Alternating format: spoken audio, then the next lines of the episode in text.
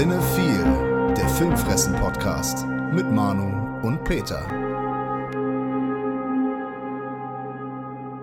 Moin, liebe Cinephile Psychos und Filmfressenfamilie, wir sind's, die Tommy Jarvis und Jason Voorhees der deutschen Filmpodcast-Unterhaltung. Herzlich willkommen hier an einem Freitag, den 13.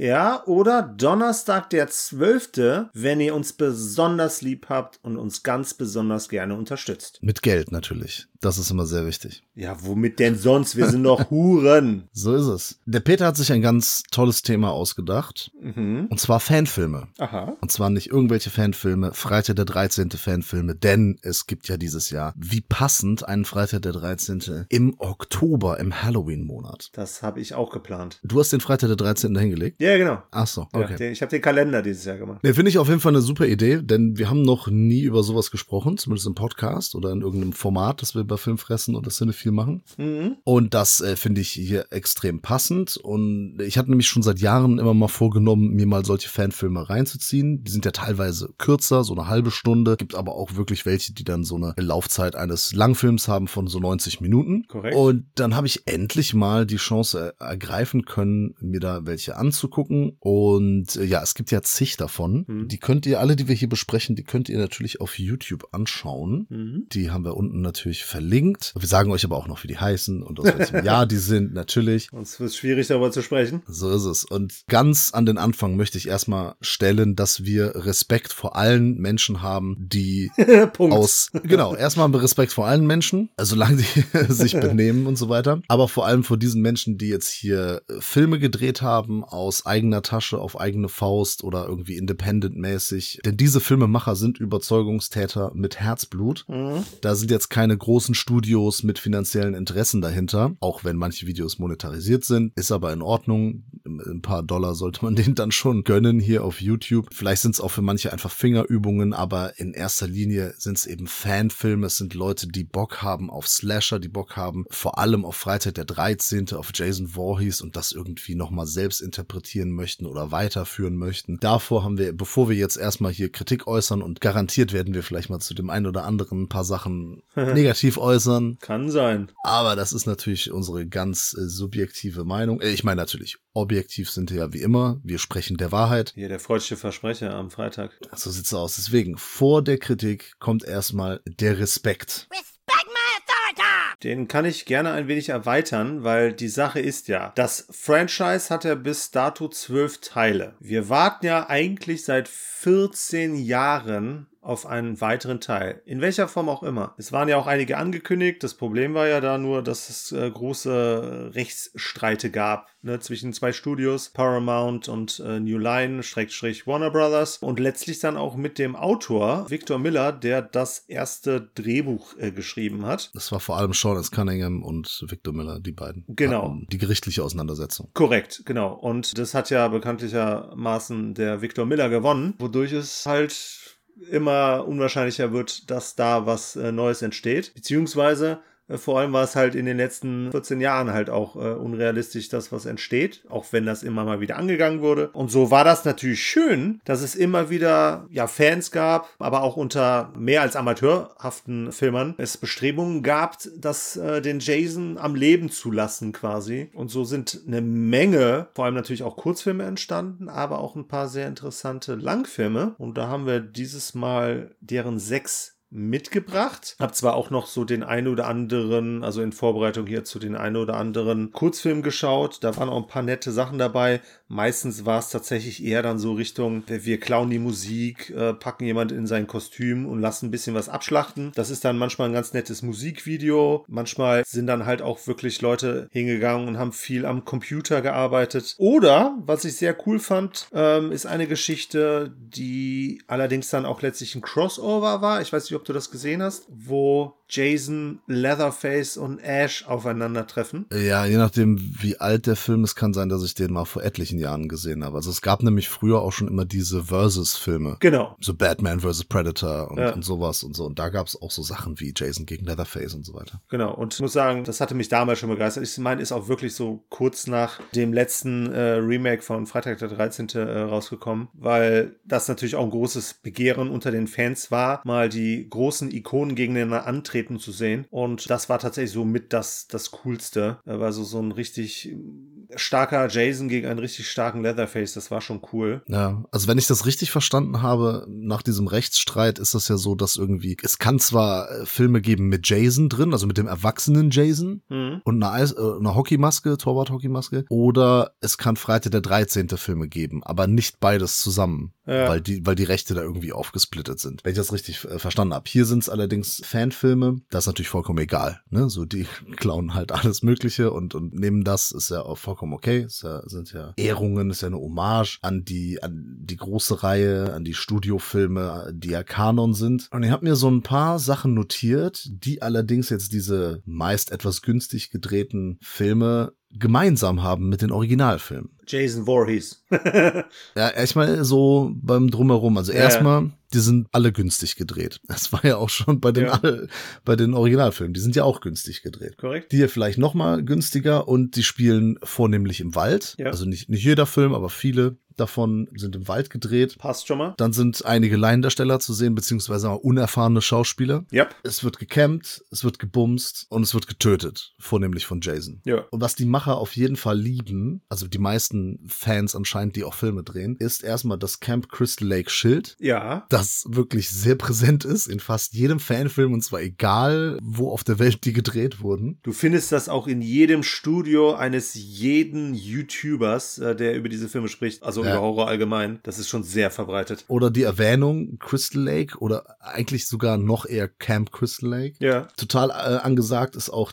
Jason die Maske vom Gesicht schlagen. Klar. Das habe ich ja schon sehr häufig gesehen. Ja, damit man den Zombie sieht. Ja, oder dann auch, weil es auch einfach eine coole Idee schon im zweiten Teil war, Szenen mit der Mutter, ja. also beziehungsweise dieser Altar, den er sich da gebaut hat, oder Szenen mit anderen Verwandten, die man dann dazu gedichtet hat. Richtig. Oder natürlich Tommy Jarvis. Ja. Das habe ich mir hier mal so notiert. Ja, Tommy Jarvis taucht ja hier in zwei Filmen auf, mhm. aber es sind auch nicht die einzigen Filme. Ich glaube, es ist letztes Jahr gewesen, noch ein ganz großer Amateurfilm dazugekommen, den wir dann vielleicht mal in einem weiteren Teil besprechen. Ich denke, das ist nicht das letzte Mal, dass wir das machen. Also schreibt uns gerne in die Kommentare, ob ihr das jetzt hier cool findet, dass wir auch mal so Fanfilme bequatschen. Mhm. Sehr, sehr äh, gerne machen wir das auch, vielleicht auch zu anderen Franchises. Ja, sind wir dabei. Ja, dann können wir ja direkt in Medias Res gehen und uns den ersten Film vor nehmen, der etwas kürzer ist mit 30 Minuten und der vor allem aus einem anderen Land kommt, nämlich dem guten alten Frankreich. Wobei, kann das auch franco-kanadisch sein? Nee, ich glaube, der ist tatsächlich aus Frankreich, der Film. Ja, also klingt auf jeden Fall auch so. Und äh, der ist von 2014 und nennt sich Jace Knight. 2009. Da wird noch nicht mal der Name ausgeschrieben, aber er wird auf jeden Fall im Film mehrfach genannt. Nee, das ist, das ist äh, korrekt.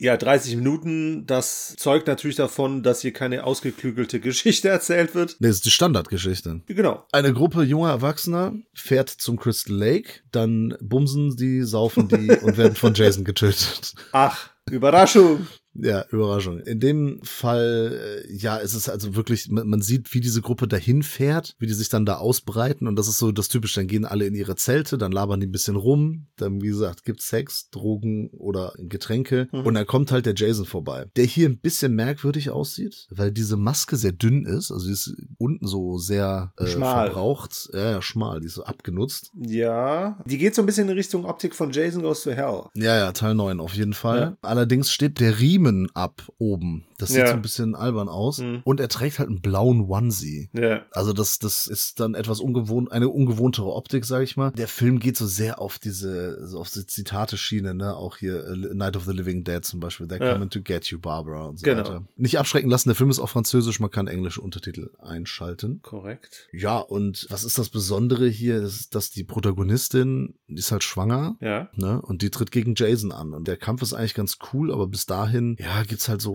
Versteckspiel. Hm? Ist auch, auch ein beliebtes Thema irgendwie bei den Fanfilmen. Und dann gibt's eine ganz schlimme Abspannmusik. Ja, das ist aber auch äh, häufig der Fall.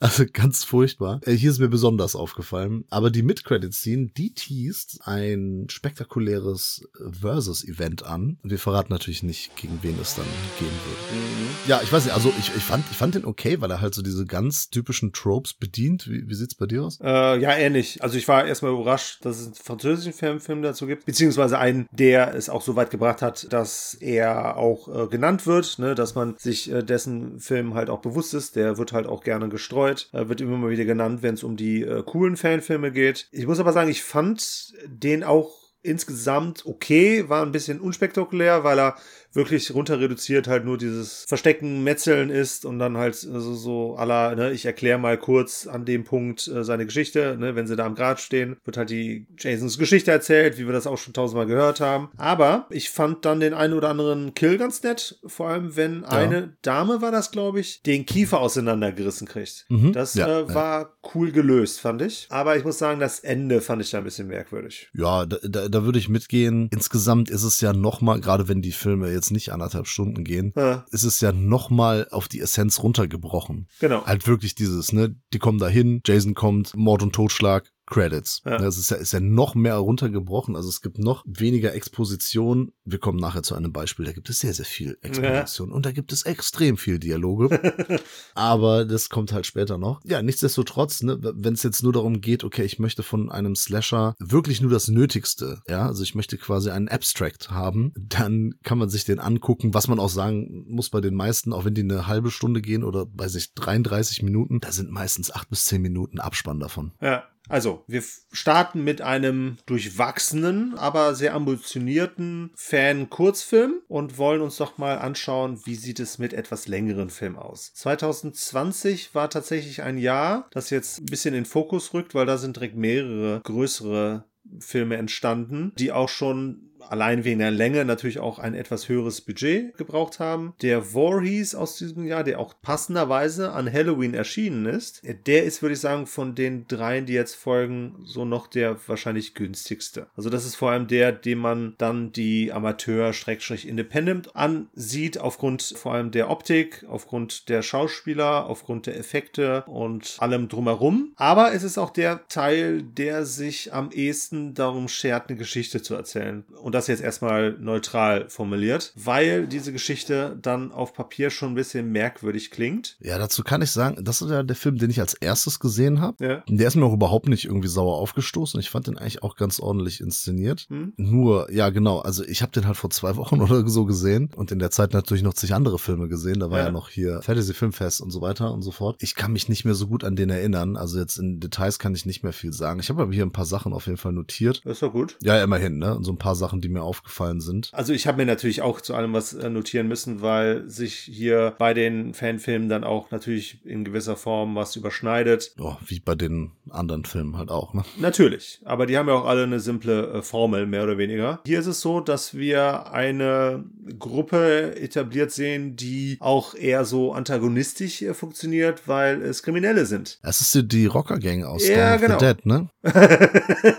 ja, nur in diesem Fall haben sie tatsächlich eine Bank überfallen und sind gerade mehr oder weniger auf der Flucht und passieren quasi dabei Jasons Hoheitsgebiet. Ne? Also den Camp Crystal Lake. Und ansonsten kommen dann auch nochmal andere Figuren mit rein. Die Polizei äh, spielt natürlich auch eine Rolle. Aber ja, die sehen sich dann dem Jason konfrontiert und müssen sich dann gefallen lassen, dass sie brutal alle niedergemetzelt werden. Äh, Spoiler an der Stelle? Ja, genau. Weil das bei keinem Freitag der 13. Film so war oder ist. Nee, auch bei sonst keinem Slasher.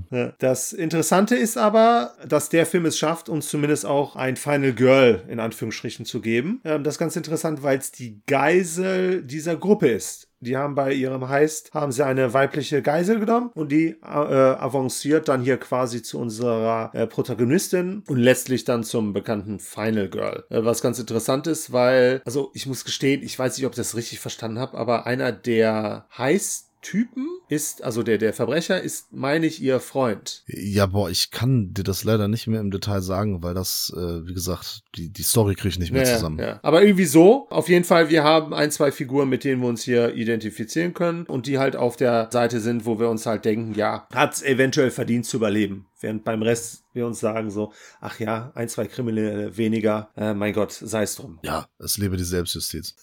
ich habe mir, also was mir auf jeden Fall Verteidigung. Ja, genau.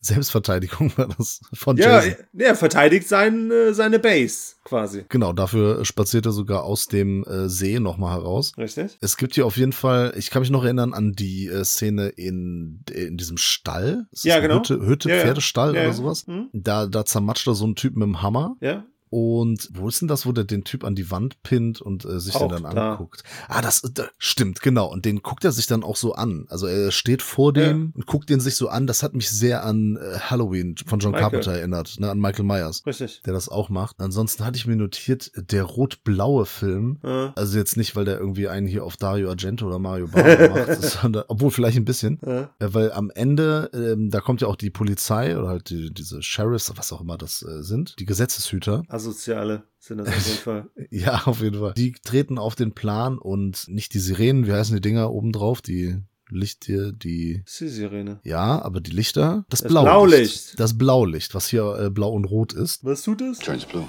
Es leuchtet blau und rot, tatsächlich. Mhm. Und das gibt die Farbgebung der Szene, sodass das die ganze, die Ja. ganze Zeit oder eine Zeit lang zumindest dann immer zwischen blau und roter Beleuchtung wechselt. Das fand ich inszenatorisch eigentlich einen ganz äh, coolen Kniff. Ja. Also dafür, dass das sonst ja relativ übersichtlich ist, ne? So viele Nahaufnahmen, aber es gibt einige Kameraeinstellungen. ja, Also der ist handwerklich, ist ja schon vollkommen in Ordnung. auf jeden Fall. An Settings muss man natürlich nicht viel bieten, ne? Wie gesagt, da hast du so Ja. eine Straße, die führt in den Wald, äh, das ist, da ist der See und dann gibt's da eine Hütte. Ja. Und auch das Finale und so findet halt einfach irgendwo, glaube ich, im Wald statt, wo dann die Autos da rumstehen. Das ist in Ordnung. Das machen auch viele andere Filme mit höherem Budget, die von Studios produziert wurden, auch nicht anders. Ja, bei dem Film ist mir auf jeden Fall auch wirklich aufgefallen. Die Kamera, die war tatsächlich teilweise ganz cool. Aber das zeigt halt auch, wie in Anführungsstrichen gut man heutzutage aufgestellt ist, weil wenn man so eine Drohne hat, dann kann man halt auch mit so einer Drohne echt coole Effekte äh, liefern. Ja, wenn man weiß wie, ne? Ja, natürlich. Sie wussten auf jeden Fall, wie es zu machen ist und das wertet das Ganze schon auf. Was mir aufgefallen ist, sie haben hier, das war in dem Jays Night nicht so der Fall, meine ich. Äh, da wurde zwar das Thema auch benutzt, aber hier war es wirklich äh, flächendeckend, dass äh, immer wieder die Freitagmusik genutzt wurde. Aber was mir zudem aufgefallen ist, ob das jetzt so war oder nicht, weiß ich jetzt nicht genau, aber ich hatte das Gefühl, dass kontinuierlich Musik gespielt wurde. Es gab keine Szene, also gefühlt und auch aus Erinnerung heraus gab es keine Szene, in der nicht irgendeine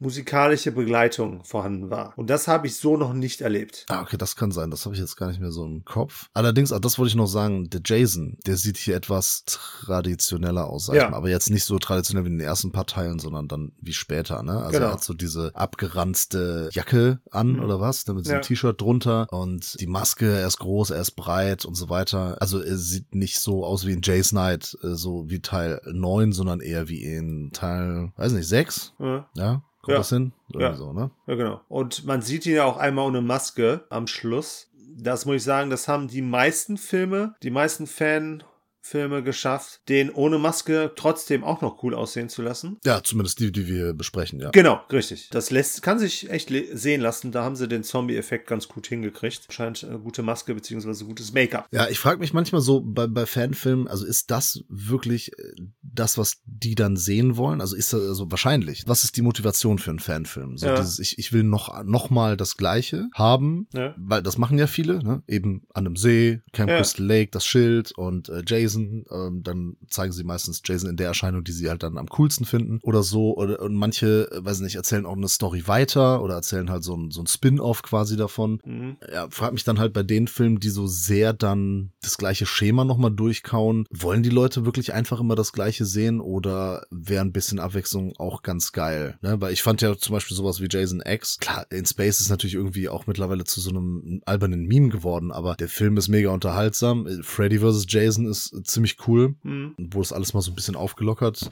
wurde. Bei, bei Teil 7 hat man ja dann die Carrie dazu gepackt. Ja. Und weiß ich nicht was, ne? Aus Teil 6 eher eine Komödie gemacht, äh, Teil 5 äh, Copycat Killer, Teil 9 nochmal was anderes probiert. Aber viele können sich wirklich darauf einigen, so diese Camp Slasher. Ich will nochmal die ersten drei Teile oder haben, ne? Ja, auf jeden Fall. Aber da bin ich auch ein bisschen dabei. Ich mag das Camp-Feeling. Ich mag den See. Ich mag ihn, wie er meuchelt. Und wenn man ehrlich ist, sind es halt auch viele Teile, die auch nur das wirklich bedienen. Der Unterschied ist meistens nur vor allem dann wie die Kills dann umgesetzt werden. Weil wenn wir uns so einen siebten Teil anschauen, New Blood von Freitag der 13. Ja, Da sind teilweise hier Filme dabei, die brutaler sind. Ja, auf jeden Fall, da hat ja dann die MPAA ja einen Riegel Ja, vorgeschoben und die wurden bis zur Unkenntlichkeit, also zumindest alle schönen Szenen rausgeschnitten. Genau. Aber der New Blood ist trotzdem für mich irgendwie ein cooler Freitag, weil halt der Rest halt ansonsten stimmt. Ja, Idee ist auch cool und so. Ich frage mich nur oder ich stelle diese Frage mal in den Raum, weil ich glaube, wenn ich die Möglichkeiten, die Zeit und das Know-how hätte, das zu machen, Ja. ich würde, glaube ich, versuchen, irgendwas Neues zu machen oder irgendwie anders, auf, auf ein, nicht auf ein anderes Level zu heben, aber irgendwie vielleicht mal raus aus dem Camp und noch eine andere Facette reinzubringen. Ja. Aber gut, will halt nicht jeder, macht nicht jeder, ist auch nicht schlimm. Okay, aber eine Facette hat ja dann ein Film 2019 gebracht, der Friday the 13th Vengeance. Der hat nämlich, also und da ist dann auch schon eine Gemeinsamkeit mit späteren Filmen, der hat erstmal äh, Schauspieler aus vorangehenden Teil äh, genommen, den CJ Graham, der den Jason Voorhees im sechsten Teil, meine ich, gespielt hat, und hat den hier in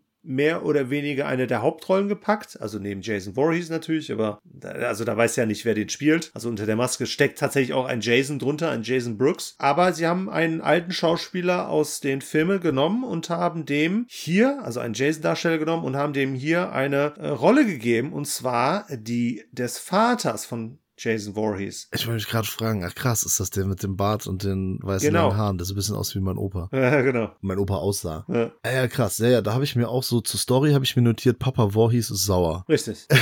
das ist irgendwie, das ist wohl das Thema, ne? Ja, und zudem kommt dann auch noch die Familie Jarvis, meine ich. Das war, meine ich, der Film, wo die Familie Jarvis auch schon eine Rolle spielt. Also wenn ich das jetzt richtig kombiniere, weil es gibt von diesem Teil tatsächlich einen zweiten, den ich auch geschaut habe, der sich tatsächlich lohnt. Das wäre was für eine weitere Episode hiervon. Aber hier wird auf jeden Fall die alte Geschichte aufgegriffen und erweitert um äh, die Geschichte des Vaters, der dann halt umherläuft und Jason sozusagen erstmal sucht und dann mit ihm gemeinsam, sag ich mal, für Ruhe und Ordnung sorgen möchte, aber vor allem diese Jarvis-Familie ausrotten möchte. Oder zumindest ein Teil davon, also um Ecken Verwandte, die halt auch im sechsten Teil halt schon durch Tommy Jarvis halt vorkommt, weil die Ja. dem Dings halt schon, dem Jason halt schon gut nachgestellt haben. Der will auch hier so ein bisschen lustig sein, der Film. Ja. Und es gibt die ganze Zeit Puns. Also es gibt einen Pun nach dem anderen. Mhm. Immer so ganz billige sexuelle Anspielungen, Innuendos sozusagen. Ja. Innuendo.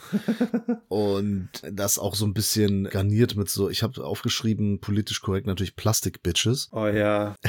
Da ist zum Beispiel die Diana Prince dabei, äh, die auch bei Instagram, die, die ist so ein Horror-Mädel irgendwie. Die spielt hier äh, auch mit und äh, wird auch immer mit der Kamera gerne so auf ihre sekundären Geschlechtsmerkmale aus Kunststoff gehalten. ist aber mit Kunststoff verstärkt. Aber ihr Gesicht ist auch, also ich glaube, kaum zu einer Regung fähig. Ja. Es ist mir nur aufgefallen, deswegen habe ich es notiert, da ist jetzt keine Kritik oder so, kann ja jeder machen, wie er möchte. Es ist mir nur aufgefallen, dass man da schon so ein bisschen auf so Mädels setzt, die so ein bisschen künstlich aussehen und die dann auch mal ihre ja, Reize, wenn man das so nennen möchte, dann, dann, mal, dann mal zeigen. Reize, aha. Ja, der, ich glaube, der Sub, nee, der Mainplot ist sogar, dass eine Gruppe den Vater von einem der, der Ach. Mädchen aus ihrer Gruppe sucht, ne? Hast recht, genau. Ich glaube nämlich, der äh, Jarvis wird gesucht. Der Vater aus Teil 6 wird gesucht. Ja, irgendwie so sowas ist das. Ja, und äh, da ist nämlich, ah ja, stimmt, ja, ja, genau, stimmt. Jetzt kommt wieder alles zusammen. Ja, Ja, ist gut, ja. gut, dass gut, dass wir drüber sprechen. Ne?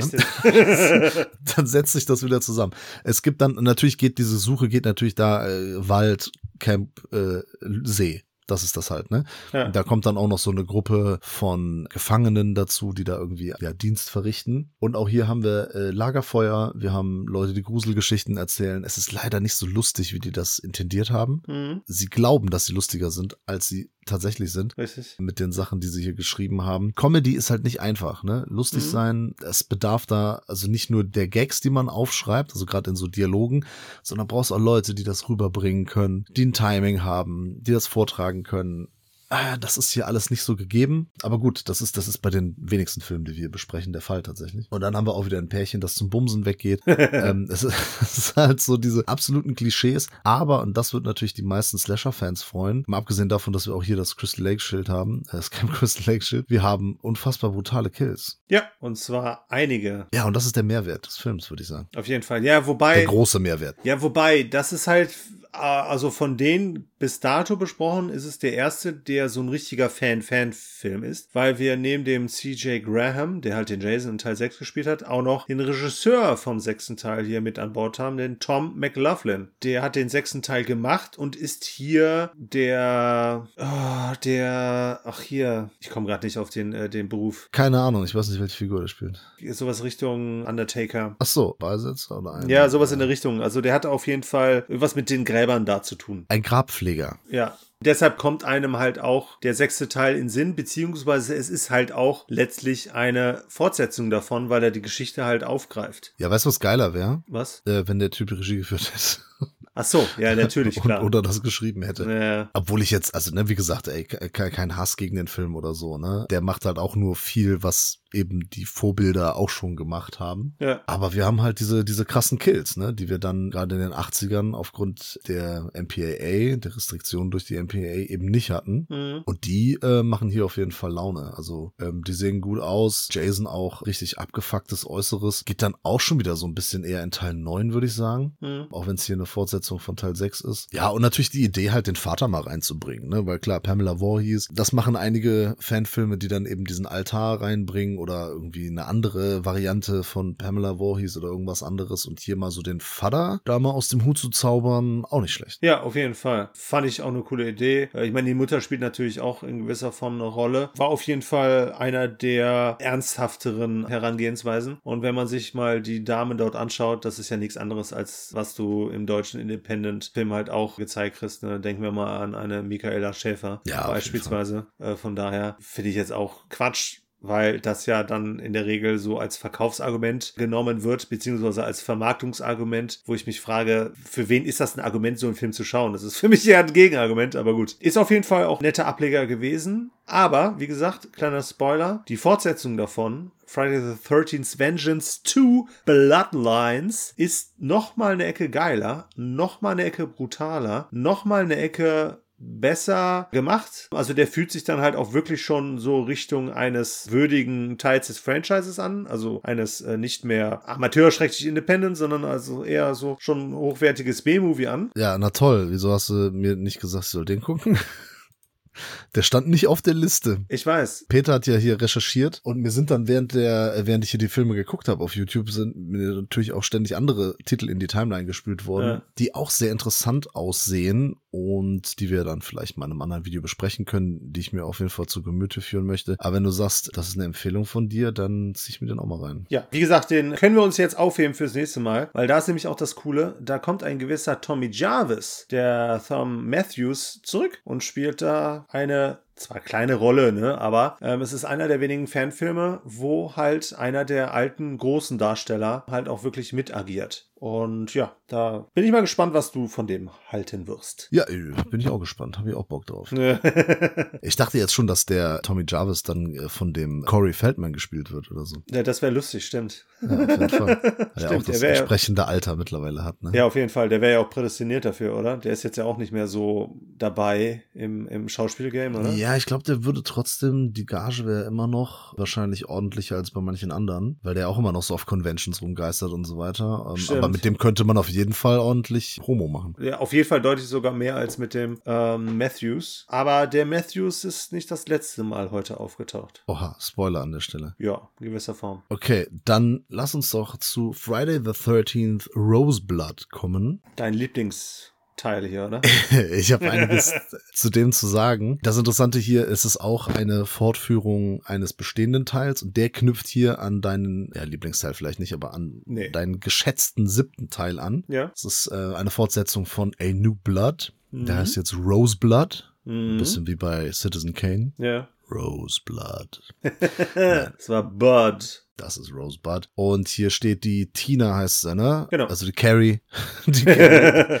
Tina mit ihren telekinetischen Kräften, also mit der Force aus Star Wars. Und dieser Film versteht sich so tatsächlich als Bindeglied zwischen dem siebten und dem neunten Teil, weil hier auch der Duke auftaucht. Richtig, aber der junge Duke. Der junge Duke. Somit macht er quasi den achten Teil Jason Takes Manhattan obsolet. Ja, was auch nicht schlimm ist. Ja, auf den, Ka- also verzichte ich ja tatsächlich sehr gerne. Ich mag den ja überhaupt nicht so gerne. Vor allem finde ich halt, dass, eine, dass es eine Mogelpackung ist. Ja. Aber hier sind wir in der, es wird gesagt, in der Crystal Lake Research Facility, aber es ist tatsächlich sogar die Camp Crystal Lake Research Facility. Yeah. Also nicht nur, dass Crystal Lake Ja. irgendwie so ein Ding ist, also die Gegend, sondern sogar das Camp. Also das Camp hat eine eigene Forschungsstation und das, Ja. äh, laut Aussage eines Colonels da sogar die beste der Welt. Natürlich. USA, USA. Also Crystal Lake ist sowieso krass, ne? Das ist ja irgendwo in New Jersey und auf jeden Fall kannst du ja auch von dem See mit einem Schiff nach New York fahren, wie wir im achten Teil auch Erfahren. festgestellt Ja, haben. Ne? klar. Also es ist äh, total abgefahren, was alles da in Crystal Lake rund um den See da passiert. Auf jeden Fall ist da eine riesen Forschungsstation und Tina ist da jetzt, ja, Insassin, Patientin, ja, wie auch immer, ne? Ja. Sie, sie ist da drin. Und mit, mit ihr werden da so Versuche gemacht. Äh, man möchte halt ihre Kraft nutzen, um, naja, man sagt ihr, dass es darum geht, ihren Vater irgendwie wieder zu holen oder so, oder zu finden. Ja. Und sie möchten allerdings äh, den Jason natürlich wieder holen. Und dann kommt irgendwann auch die Rose, die natürlich dann den Namen auch gibt für den Film. Das ist äh, quasi sie in jünger und schwarzhaarig. Genau. So ein bisschen die Samara aus The Ring. Ja, und wenn mich nicht alles täuscht, also sieht zumindest der irgendwie ähnlich, der jungen Dame aus Vengeance. Welcher jungen Dame? Dem Mädel, der Jarvis Tochter, also sieht der ähnlich, weiß nicht, ob die das ist, aber Oh ja, boah, weiß ich nicht. Ja. Kann sein, habe ich keine gesicherten Informationen zu. ich habe aber IMDb und äh, dem ist so. Ach, guck mal, Wahnsinn. Spielt Ashley Jarvis in äh, Vengeance. Da ist er mal, da sind ja Crazy, Überschneidungen, das gibt's gar nicht. Ja. Naja, auf jeden Fall von Peter Anthony Productions hat das hier äh, in Szene gesetzt. Und was auffällt, ist, dass es halt die ganze Zeit in dieser Research Facility, in diesem äh, Forschungszentrum spielt. Das fällt nicht auf, das stößt auf. Also mir bitter. es ist total furchtbar, weil wir haben die ganze Zeit weiße Wände ja. im Hintergrund. Es sind halt immer so weiße Zimmer, die total karg sind und die Kamera ist immer ganz eng auf den Leuten. Mhm. Du hast auch lange Zeit gar keinen Außenshot, dass man mal sieht, wie sieht denn diese, dieses Facility. Zentrum aus, ne, diese Facility, wie sieht Ja. die denn aus? Es gibt keine Establishing Shots und so weiter und so fort. Das ist alles drinnen, das ist alles irgendwie nah an den Figuren. Es ist so ein bisschen wie bei Invasion der Blutfarmer, ja, alle irgendwie ins Bild gequetscht, ja. Es sind so ganz statische Einstellungen, also Kameraarbeit ist furchtbar und es gibt Dialoge ohne Ende. Die labern die ganze Zeit. Es ist furchtbar. Also nicht nur, dass sie die Exposition übernehmen. Ne? Es gibt Äh. einfach Austausch, es gibt blöde Möchtegern-Witze, es gibt Macho-Sprüche, es gibt alles. Die labern halt 60 Minuten am Stück durch. So wie Mhm. wir beim, im Podcast. Ne? Aber Ja, ist ja ja. nun mal auch ein Podcast, ein anderes Ja. Format. Und das alles eben vor weißen Wänden. Also die Kamera hat nichts zu zeigen und die Leute nichts zu erzählen. Es ist wirklich anstrengend, weil du dann auch mit diese ganzen Klischee-Charaktere hast, ne? Irgendwie den bösen Militärtyp, den guten Militärtyp, den barmherzigen Wissenschaftler, die anderen fiesen Wissenschaftler und alles wird erklärt und erzählt und ausformuliert und zwischendrin hüpft auch noch der Duke rum. Und das geht halt sehr, sehr, sehr lange. Wie gesagt, Äh. wirklich so 60 Minuten, bis Jason dann mal auftaucht. Hm, leider. Meine Fresse. Aber dann, Aber dann geht's ab. Die letzten gefühlt 15 Minuten, sowas roundabout, ist es fun, weil da merkt man halt so, ohne Jason, mit Jason, yeah! Da wird gemetzelt und wir freuen uns halt auch darüber, dass er die ganzen blöden Figuren dort alle auf äh, coole Art und Weise dahin äh, metzelt. Ist natürlich kein großer Wechsel jetzt, was Kulissen so angeht. Wir sind ja immer noch in dieser Facility, ne? aber Jason in Action ist nun mal, wenn der dann Rage geht, große Unterhaltung. wenigstens färben sich diese weißen Wände mal etwas rot. Ja, kommt ein bisschen Farbe rein, ne? Es kommt ein bisschen Farbe ins Spiel. Was auch noch, also erschwerend hinzukommt, ist, dass die meisten der Darsteller überhaupt nicht spielen können. Ja. Ja, also es ist ganz, ganz schlimm, wie die ihre Texte hier vortragen. Also wirklich wie abgelesen, in, Mhm. in, in gelangweilt und schlecht abgelesen. Okay, das ist, es ist, wie gesagt, es ist halt noch ein Fanfilm, okay, aber dann packt das doch nicht mit Dialogen so voll, wenn die das alle nicht können. Und vor allem dann die ganze Zeit irgendwie so Nerd-Service, weil der Teil spielt ja tatsächlich irgendwie 88 Ja, 89? oder 89, genau. Also auf jeden Fall nach diesen Ereignissen Genau. aus A New Blood Hm? und tatsächlich an einem Freitag, der, den 13., ja, am 13. Ach so. Juli irgendwie. Das äh, wird da eingeblendet. Aber müsste das nicht aufgrund ihres Alters schon deutlich später sein? Also die Rahmenhandlung ist Tina in jetzt, in der Jetztzeit. Ach ja, stimmt, richtig, ja, genau. Aber das, was in dem Film hauptsächlich passiert, ist quasi wie so ein Flashback, das ist Ja. dann wirklich kurz nach äh, A New Blood. ja, richtig. Und das spielt tatsächlich an einem Freitag der 13. ja, wann auch sonst, ne? Es ist, äh, Jason killt ja nur an diesem einen Tag. Ja gut, die ersten drei, vier Teile spielen, glaube ich, innerhalb von ein paar Tagen. Zeit. Ja, ja. Ne? Also da ist, glaube ich, der erste Teil ist ein Freitag der 13. und die anderen Teile sind dann eigentlich das Wochenende danach. Ja, Michael Myers tötet auch nicht nur an Halloween und Freddy Krüger äh, wohnt nicht in der äh, 91 Elm Street. Also, In der Elm Street, ja. ja, genau. Die übrigens ja auch ab und zu mal vorkommt. Aber gut, die ist in den USA auch wirklich sehr verbreitet. Ja, es gibt auch äh, immer wieder so Anspielungen an Natürlich. Sachen. Ne? Also so die Rahmenhandlung, wenn sie da älter ist, die Tina, die ist äh, in der äh, Hodder, Stimmt. Ho- Hodder Mental Hospital irgendwie. Ja, Naja, genau. auf jeden Fall das Camp Crystal Lake Research Facility, da musste ich schon, musste ich schon derbe schmunzeln. Das Ja. war halt schon mega lächerlich. Ja. Ungefähr so lächerlich diese ganzen popkulturellen Anspielungen, so von wegen, die einen zocken halt NES, also Nintendo Entertainment System, Ja. die andere dann irgendwie äh, Mega Drive, äh, hier Sega Genesis hieß es in den USA und dann gibt's so Diskussionen darüber, so von, ja, Nintendo, aber Mario ist besser als Sonic und so. Meine Güte, also so ein bisschen so Fan-Nerd-Service okay, aber es kommt halt dann dadurch, dass die nicht spielen können, auch noch so peinlich rüber Ja. und ist einfach nur Füller. Das ist Füller, Füller, Füller. Und dann denke ich mir so, nee, dann ziehe ich mir doch lieber einen Jason Knight rein, der eine halbe Stunde geht, also vielleicht etwas über 20 Minuten plus dann Abspann, der nichts Neues bringt. Und hier, die Ideen sind ja cool, aber so von wegen Dramaturgie, Aufbau, wie baue ich eine Geschichte, wie baue ich Figuren auf, wie mache ich es spannend, nichts davon. Ja, Nur die letzten 20 Minuten sind unterhaltsam, weil es dann auch ein paar brutale Kills gibt. genau. Das Einzige, was man noch versucht, ist irgendwie der eine Wissenschaft. Nee, stimmt gar nicht. Ist der Duke, der versteht sich mit diesem einen Typen ganz cool. Mit, mit einem, äh, der da sauber macht. Keine Ahnung. Ah ja, Das ja. ist so das einzige etwas emotionale. Ansonsten sind sie halt hier auch nur Arschlöcher. Das muss man auch ganz Total. klar sagen. Ja, bis auf die beiden Mädels natürlich. Ja, sicher, aber dann auch so die Soldaten, die dann da sind. Das ist so ganz klischee-mäßig. Dann pokern die, glaube ich, auch noch und, und labern Richtig. halt Dünnsches die ganze Zeit. Hm. Vor allem dann, wenn die sollen auf die Mädels aufpassen und der eine droht ihr dann, nur weil sie irgendwie mal ein bisschen was Freches sagt. Und da frage ich mich auch so mal, ihr wisst doch alle, was die kann. Auf jeden Die Fall. wird doch hier als die große Waffe etabliert Ja. und dann muckst du da auf und sagst, Ja. sagst auch noch von wegen, ja, was willst du denn machen? So, du hast ja, Ja, eh nichts ja. drauf. Ja. Provoziert die da unnötig. Also es Ziemlich ist dumm. Äh, es ist viel Dummes, was hier passiert. Mhm. Aber damit habe ich gar nicht gerechnet. Es gibt ein Cameo einer anderen Horror-Ikone gegen Ende. Ja, ich dachte schon, du kommst gar nicht drauf, weil letztlich waren es ja auch hier wieder etliche Referenzen, weil auch das Finale und vor allem nicht natürlich auch die Tina, wobei du sagst ja meistens Carrie, ich würde tatsächlich vor allem in dem Film jetzt hier, also da vielleicht dann die kleinere eher, also die jüngere, ähm, so Richtung Feuerteufel packen. Ja, ja, warum nicht? Ist alles ähnlich. Ja, natürlich. Aber da waren die Assoziationen natürlich äh, groß, weil dann halt am Schluss halt noch auch eine Feuer eine große Bedeutung gespielt hat. Aber es kam zu einem Aufeinandertreffen mit dem großartigen Killer aus Halloween, Michael Meyer. Ist das, ist das ein Spoiler vielleicht? Achso, ich dachte, du wolltest, dass ich das sage. Oh nee, ist ja egal.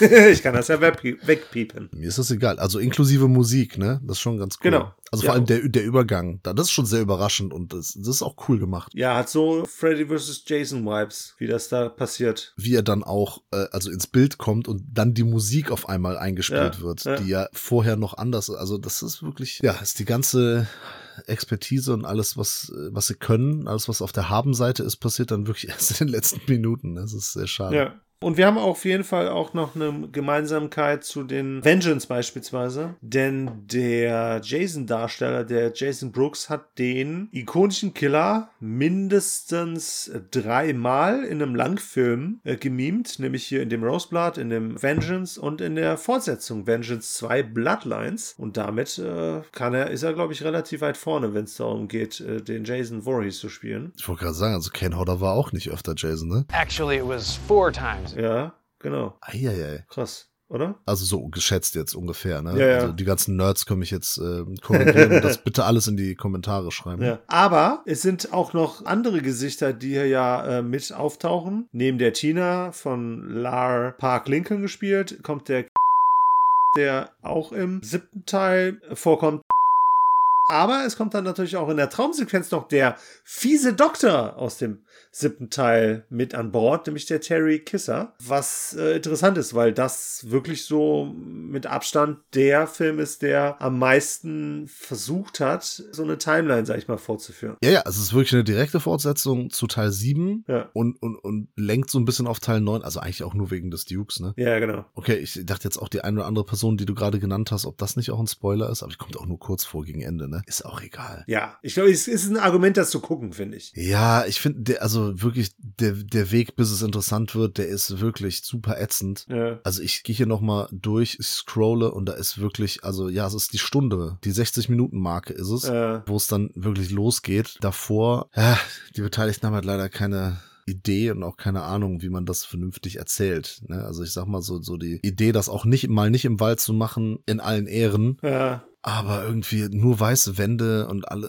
das ist, das tut's ist dann wirklich, auch nicht. Also auch zu lang und zu viel Gelaber, also ganz schlimm. Ja, war tatsächlich das Lowlight auch bei mir. Ja, schon. Ich fand's dann irgendwie wieder so im, ja, wenn man den jetzt so als Bad Movie sieht, ne? Also ich glaube, so mit ein paar Leuten, mit so ein paar Filmfans oder Filmfreaks in einer guten Runde ist das bestimmt lustig, da äh, sich darüber kaputt zu lachen. Ja, wie äh, dilettantisch das ist. Ist bestimmt spaßig, aber tatsächlich äh, von, von denen bisher jetzt äh, der schlechteste. Okay, das heißt, wir wollen qualitativ mal wieder ein bisschen hochgehen. Zu einem Film, den ich relativ früh geschaut hatte, Never Hike Alone aus dem Jahre 2017, der ein wenig kürzer daherkommt. Stimmt das mit den 54 Minuten? Ja, ja. Okay, krass, ich hatte den irgendwie eine halbe Stunde abgespeichert. Aber Nee, gut. Ja, aber das heißt, dann war der doch so kurzweilig, wie ich ihn in Erinnerung habe. Der ist halt kurzweilig, ne? Das, das, ist- das ist die Sache. Ja. Das kann man ihm wirklich zugute halten. Ne? Auf jeden Fall. Da sind auch nicht zehn Minuten Abspann dabei. Ja, Ja, wie du sagst, ne? Wir bewegen uns jetzt dann qualitativ zum Ende hin nochmal nach oben. Bombstomp Films hat das übrigens hier Ja. abgeliefert. Kann man ja nochmal sagen. Genau. Und das ist auf jeden Fall so der.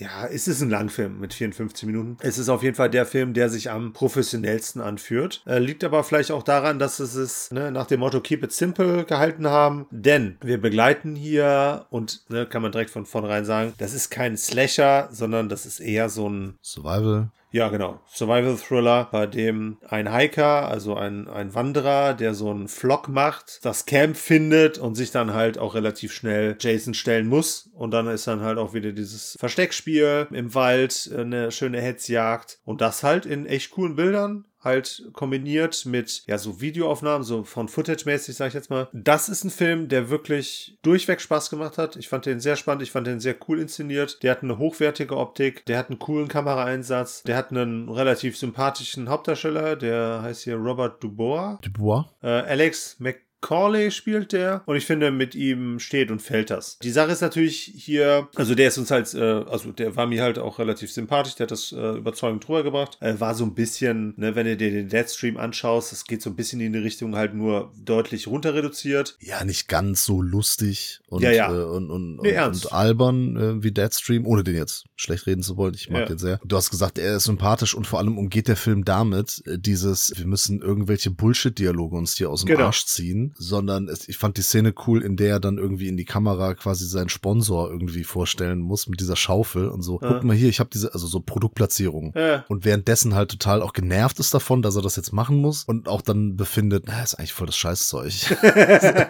das äh, fand ich lustig, so dieses Leben eines Influencers, da nochmal so, so wirklich mit, mit so einem kleinen Seitenhieb oder auch so nur nebenbei so ein bisschen auf die Schippe genommen. Ja. Und das ist halt ganz cool, dass es nicht so dieser absolute Standard ist. Ne? Die Gruppe kommt dahin, der Kiffer, äh, das Genau. Pärchen und so weiter. Ja. Äh, Sondern er entdeckt alleine so ein bisschen wie in diesen Haunted Houses dann das Camp, Mhm. den See und so weiter und entdeckt, glaube ich, auch das Schild natürlich. Ne? Natürlich. Selbstverständlich entdeckt er das Camp Crystal Lake Schild. und dann, ich hatte zwar eben gesagt, er ist kurzweilig, aber er flacht so ein bisschen ab, weil du hast es schon gesagt, ich habe es mir genau auch aufgespielt, Versteckspiel. Mhm. Das ist nicht ganz so, Ticken. ja, es ist nicht ganz so aufreibend. Ja, er wiederholt sich halt ein bisschen und Ja. es hätte schneller gehen können. Oder da, den Part hätte man kürzer machen können, das stimmt schon. Aber wenn Jason kommt, äh, Dann also kommt er richtig. Und wenn die aufeinandertreffen, der Kampf zwischen denen ist halt sehr cool. Ja, und es ist ja mehrfach der Fall, dass sie gegeneinander kämpfen. Ja, also ich hatte diesen einen Kampf, also diese, ich weiß nicht, ob das jetzt zu spoilerig ist, wo, man, wo man denken könnte, es ist ein Unentschieden. Ach so, ja. Das, das fand ich eine sehr coole Szene. Ja. Die war cool gemacht, habe ich auch nicht sofort gecheckt. Ja, Also das, das hat mich tatsächlich so, so einen Ticken überrascht. ja. Ja, äh, es kommt, äh, also ein alter Bekannter kommt später nochmal vor. Richtig, okay, den Namen erwähnen wir jetzt nicht, aber vielleicht ist er heute ja schon mal gefangen. Ja, spielt hier ein Notfallmediziner. Und das ist, sobald man den Vornamen hört, weiß man direkt, ah ja, okay, komm mal. Ja, es ist die Rolle, es ist die Figur halt auch. Ja, aber dann sagen sie halt auch den Namen und dann ist es halt vollkommen klar. Ja, klar, aber wie gesagt, finde ich nett und ja, nee, ich spoil jetzt nicht, weil da man mit einem Satz könntest du sofort sagen, daraus interpretieren, wer es ist. Das wollen wir jetzt nicht wegnehmen, weil ich das eine schöne Überraschung finde, weil das dann halt auch noch die eine oder andere Referenz dann halt auch noch mit sich bringt. Aber was ich noch gerne hinzufügen wäre, wäre, weil ich fand zum Beispiel auch diese Szene, wo er seine Beinwunde näht, fand ich sehr cool. I ain't got time to bleed. Ah, Da ist er stimmt, so ein bisschen Rambo-mäßig unterwegs, weil er sich ja dann auch schon so als tougher Guy in gewisser Form beweisen muss und das halt auch eine gewisse Zeit lang, sage ich jetzt mal, funktioniert. Das fand ich sehr aufreibend. Das fand ich wirklich eine kurzweilige, coole Geschichte. Nicht zu lang. Hätte vielleicht ein Ticken kürzer sein können, aber das ist atmosphärisch, cineastisch, einwandfrei, wie ich finde, eingefangen. Das war so der äh, Film, der mich am ehesten begeistern konnte. Auch wenn er natürlich im Vergleich zu den anderen ganz wenig Gore zu bieten hat. Ja, ich glaube, der ist auch ziemlich beliebt, ne? Also der hat auch äh, Ja. über vier Millionen Aufrufe. Mhm. Was mir aber dann doch wieder hin und wieder auffällt, es sind so Kleinigkeiten, die aber dann wieder so total dumm sind. Mhm. Ja, es ist ja so, dass er, er will jetzt noch nicht zu viel verraten, aber es kommen Leute zu Hilfe Ja. und er hat eine Schnittwunde. Ja. Und dann guckt die da so drauf und sagt so, ah, ich glaube, er war nicht alleine. Ich nur so, kein Scheiß, bei einer Stichwunde im Bauch, glaubst du, dass er nicht alleine in dem Wald unterwegs war? Das ist Ja. Sherlock, Wahnsinn. Also, Ja. dass sie da auch alleine drauf gekommen ist. Hat ihren Beruf nicht verfehlt, ne? Ja, so, sowas finde ich dann halt immer so dumm. Dann denke ich mir auch so, dann, dann lass doch da den, den Spruch weg. Dann, dann Ja. kürz, kürz doch den Dialog. Weil das, Ja. es ist wirklich eine Kleinigkeit, ich weiß. Aber dann denke ich mir immer so, ach schade, wieso konnten sich das nicht verkneifen? Weiß ich nicht. Ich verstehe den, den Kritikpunkt, aber dadurch, dass das am Schluss dann auch so ein bisschen Meta ist oder zumindest so ein bisschen mit Augenzwinkern letztlich ja dann auch noch so eine Abzweigung mäßig so Richtung richtiger Fanservice ist, kann ich sowas dann auch noch irgendwie verzeihen. Ich sage ja nicht, dass der Film damit steht und fällt. Ne? Ja. Wie gesagt, ne, also die Leute, die Leute haben das gemacht, die Leute haben da wirklich viel Zeit und äh, Herzblut investiert und so. Und von den ganzen Filmen, die wir da geguckt haben, ja, ist der tatsächlich schon so für mich ein Hochlicht oder wie man auf Deutsch sagt, ein Highlight. Das ist doch schön. Das war auch ein so großes Highlight, dass er als erster Fanfilm eine Fortsetzung gekriegt hat. Ne? Der Vengeance, der hat 2021, nee, stimmt nicht, der hat ja jetzt 21, 22, irgendwie sowas hat er eine Fortsetzung gekriegt. Also ist nicht so lang her. Aber der Never Hike Alone hat eine Fortsetzung in Never Hike in the Snow. Das Alone haben sie weggelassen, Never Hike in the Snow. Was für ein dummer Titel. Ja, auf jeden Fall. Warum sollte man nicht im Schnee wandern? Weil es die natürliche Umgebung von Jason Voorhees ist. Ja, weil er immer da auftaucht, wo gerade Schnee ist. Äh, Vor allem, also Never Hike Alone in the Snow hätte ich ja noch verstanden, aber Ja. Never Hike in the Snow? ja, das ist schon Lass, die, lass doch die Leute im Schnee wandern, wenn die wollen. Was ist das denn für eine Scheiße? Also ich fand den Titel wirklich saudumm. Äh, Allerdings das Setting natürlich wieder sehr cool. Genau, und das ist ja auch der Mehrwert, beziehungsweise das ist das erste Mal, dass wir ihn in Schneelandschaft sehen. Ja, das hätte man eigentlich viel häufiger mal bringen können. Ja, und das sieht halt auch einfach geil aus. Gut, ich weiß jetzt nicht, wie, wie äh, häufig es wirklich da in dem, wenn das immer in Camp Crystal Lake spielt, ob das da wirklich da in Ja. New Jersey in der Gegend da, ob das prädestiniert ist für Schnee, keine Ahnung, weiß ich nicht. Aber da muss man halt, man hat die Handlung ja schon einmal in den Weltraum verlegt und man hat sie einmal Äh. zumindest für fünf Minuten nach Manhattan verlegt. Dann kann man auch vielleicht mal nach Kanada gehen oder so. Und es gibt doch auch, weiß nicht, oder nach Colorado, irgendwo, wo es halt schneit in den USA oder in Nordamerika. Das ist korrekt. Aber wir kriegen hier ja auch eine ähnliche Geschichte erzählt. Nur diesmal haben wir, wie soll ich sagen, einen etwas bunteren Film. Weil ich fand, der Never Hike Alone, der war relativ dunkel gehalten. Es waren auch eher so, ja, so herbstliche Farben, die hier dominiert haben. Ja, es war sehr erdig. Ja. Genau. Was ich cool fand, das fand ich, hat irgendwie äh, auch zur Atmosphäre beigetragen. Hier haben wir natürlich dieses eher helle äh, Setting, sehr viel weiß und dann im Kontrast das Stephen King Gelb, äh, diese gelbe Jacke, dieser gelbe Anorak, damit Ja. er auch ein perfektes Ziel für einen der besten Killer ever halt auch ist, was ein bisschen albern ist, aber sieht dann auch cool aus und lässt sich natürlich dann auch schön auf Postern und so vermarkten. Man muss es halt auch mögen, dass Jason da jetzt auch mal zu Pfeil und Bogen greift. Ja. Ne? Ich fand das cool, so ein bisschen auf Ja. Rainbow 2, weil ich mir jetzt schon so viele verschiedene Waffen benutzt, ne? Warum nicht das? Kann sein, dass das vielleicht den einen oder anderen Puristen stören könnte. Ey, keine Ahnung, der Film geht eine, eine halbe Stunde oder Genau, was. ja. Allerdings hat er im Mittelteil nicht wirklich was zu erzählen. Da gibt's ja dann eigentlich nur diesen Flashback, weil die Mutter vermisst ja diesen Sohn. Genau, den Morg. Ja, und dann sieht man so, wie die halt morgens äh, die frühstücken, wie er dann das Haus verlässt und so. Und da habe ich mir auch gedacht, naja, das muss man auch in einem Film, der nur eine halbe Stunde geht, muss man das halt gerade nicht zeigen, fand ich. Das ich ist richtig. überflüssig. Äh, ja, ist ja so ein bisschen zweigeteilt, weil dann auch eine Figur aus dem Teil davor. Nee, nicht eine Figur, ein Schauspieler aus dem Teil davor. Nee, das ist die Figur, sorry. Nee, es kommt ja noch ein Deputy dazu, der halt hier äh, ermittelt, Ja. der quasi das so ein bisschen miteinander verbindet. Wir haben ja die Rückblenden und dann halt die aktive Suche nach ihm, die dann für mich allerdings letztlich irgendwie in etwas Ratlosigkeit geführt hat, beziehungsweise ich fand den Ausgang hiervon irgendwie sehr antiklimaktisch. Das war irgendwie nicht so, wie ich mir, also weil der Teil davor, der hatte cool abgeschlossen, war ja auch ein bisschen offen in Anführungsstrichen, aber der hier, das fand ich irgendwie bescheuert, wie sie das zu Ende gebracht haben. Ja, er war von dem auch nicht ganz so angetan. Also, wie gesagt, das Setting, die Idee mit dem Schnee, äh, fand ich super cool. Äh, Optisch und so weiter. Aber was sie dann erzählen, leider nicht so cool. Da ist der Never Hike Alone auf jeden Fall geiler. Ja, auf jeden Fall. Und die Sache ist halt, das Problem ist, glaube ich, auch letztlich, dass am Schluss halt sehr viel von der Polizeiarbeit, sag ich mal, zu sehen ist, was halt nicht so richtig spannend ist. Und da finde ich es halt krass, dass der Vorgänger, der erste Teil, mit der doppelten Länge einen irgendwie viel einfacher bei der Laune hält. Ja, das ist halt dieses, du hast halt nur diese eine Figur und keine Ahnung, ja, irgendwie ist der, du sagst schon, flotter, der, der ist kurzweiliger, der hier wirkt sehr zusammengestaucht, als hätte man eigentlich einen längeren Film gehabt. Ja. Und hat den jetzt irgendwie zusammengeschnitten, aber so ein bisschen stümperhaft. Ja. Oh, ohne jetzt die Qualität schmälern zu wollen, aber einfach äh, übers Knie gebrochen. Ja, ja, hier ist tatsächlich nicht die Qualität an sich das Problem, weil der auch einer der hochwertigeren Produktionen äh, ist. Das sieht man dem auch an. Hey, sieht gut aus. Ja. Optisch auf jeden Fall. Der arbeitet ja auch eigentlich mit den Gimmicks, mit den Tropes vom, vom Vorgänger. Ne? Das heißt, der arbeitet viel mit diesen Kamerabildern, ne? weil der Junge natürlich Fotos gemacht hat und Videos gemacht hat. Und das sehen wir dann alles und sehen dann halt, wie das dann halt äh, rekonstruiert wird, äh, was mit ihm passiert ist. Aber wir haben halt null Bezug zu der Mutter. Die Polizeiarbeit ist halt auch eher langweilig, weil da auch lange Zeit nichts passiert. Wir haben dann auch wieder eine Begegnung mit Pams Schrumpfkopf. ja, genau, ja. Das wollte ich dir auch noch gerade sagen. Ja. Genau. Der sah aber, glaube ich, auch schon mal besser aus. also, ne?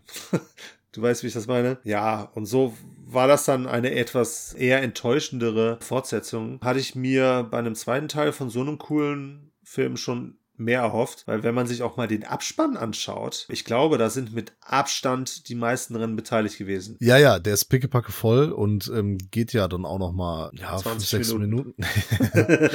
also fünf, sechs Minuten. Ja. Ja, keine Ahnung. Vielleicht gibt's noch einen dritten Teil oder so. Irgendwann, der es dann also ein bisschen besser macht. Der müsste dann dieses Jahr kommen, ne? 2017, 2020, 2023. Ja, ist ja noch ein bisschen Zeit. Ja. Äh, der Roseblood übrigens, der hat auch noch eine After-Credit-Scene. Das hatte ich vorhin vergessen. Da Ach krass. geht's dann auch in die, ja, ganz kurz nur, aber, aber interessant und dann deutet auch darauf hin, dass es dann weitergehen könnte. Habe ich die gesehen? Das weiß ich nicht. Das mit dem Dreizack? Ich glaube nicht. Achso, die hatte angedeutet, dass ein weiterer Teil kommt. Ja, das steht halt to be continued. Ach so, ja gut, das deutet das ja sehr eindeutig an. Ja, okay. Da brauche ich allerdings keine Fortsetzung von, es sei denn, man entscheidet äh, sich dazu, mal etwas interessantere Story zu schreiben. Generell würde ich sagen, also Fans von Freitag der 13. oder speziell jetzt von Jason sollten auf jeden Fall mal die Augen offen halten, wenn die, ja, neues Futter haben wollen, anstatt immer die gleichen zwölf Filme zu gucken. Hm. Es gibt Gutes, es gibt nicht so Gutes und es gibt auch Schlechtes, aber es gibt halt sehr, sehr viel und es gibt Kurzfilme, Langfilme und so weiter. Also da kann man wirklich mal, ja, sich das einfach mal reinziehen. Wer weiß, ne, was man da noch so für Juwelen findet. Ich habe auf jeden Fall Bock, da jetzt ein paar weitere zu gucken. Mhm. Auch wenn ich da jetzt nicht immer total überzeugt von bin, aber kann man ja auch mal unterstützen, dass Leute da so viel Energie und ähm, Herzblut reinstecken in sowas. Äh, Finde ich sehr cool. Ja, ne, wahrscheinlich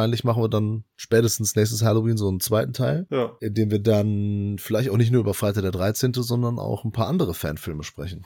Ja. Schreibt uns in die Kommentare, ob ihr sowas gerne hören möchtet. Ja. Was ich auch äh, abschließend noch gern erwähnen möchte, ist nicht nur, dass sehr viel Herzblut in solche Projekte regelmäßig reinfließt, wobei der eine oder andere, vor allem der Vengeance 2, der war dann auch eine große, hatte eine große Crowdfunding-Kampagne. Da ist auch eine Menge Geld zusammengekommen, was man zum Glück dann letztlich im finalen Ergebnis, im finalen Film dann auch sieht, erkennt. Und der schlägt daraus halt auch wortwörtlich Kapital, was ich cool finde. Es gibt auch ein deutsches Projekt. Sorry, dass ich da kurz äh, reingrätsche. Okay. Das äh, hatte ich äh, ganz vergessen zu erwähnen. Da spielt auch die Sabrina Ahrens, äh, spielt mit. Die kennt man so aus einigen Independent-Produktionen in Deutschland. Und ich habe, das ist die Freundin von einem, das ist ein Pärchen, die kommen auch Ja. manchmal zum Bujo und so. Und äh, die findet, trifft man auch auf Börsen und so weiter und so fort. Ja. Er macht hier It Waits Art und sowas. Also manche kennen das und er hat auch, ich glaube, bevor ich was Falsches sage, aber Scars of Xavier produziert zumindest. Okay. Naja, und da spielt sie auch mit in so einem Freitag der 13. deutschen Fanfilm. Da kommt immer wieder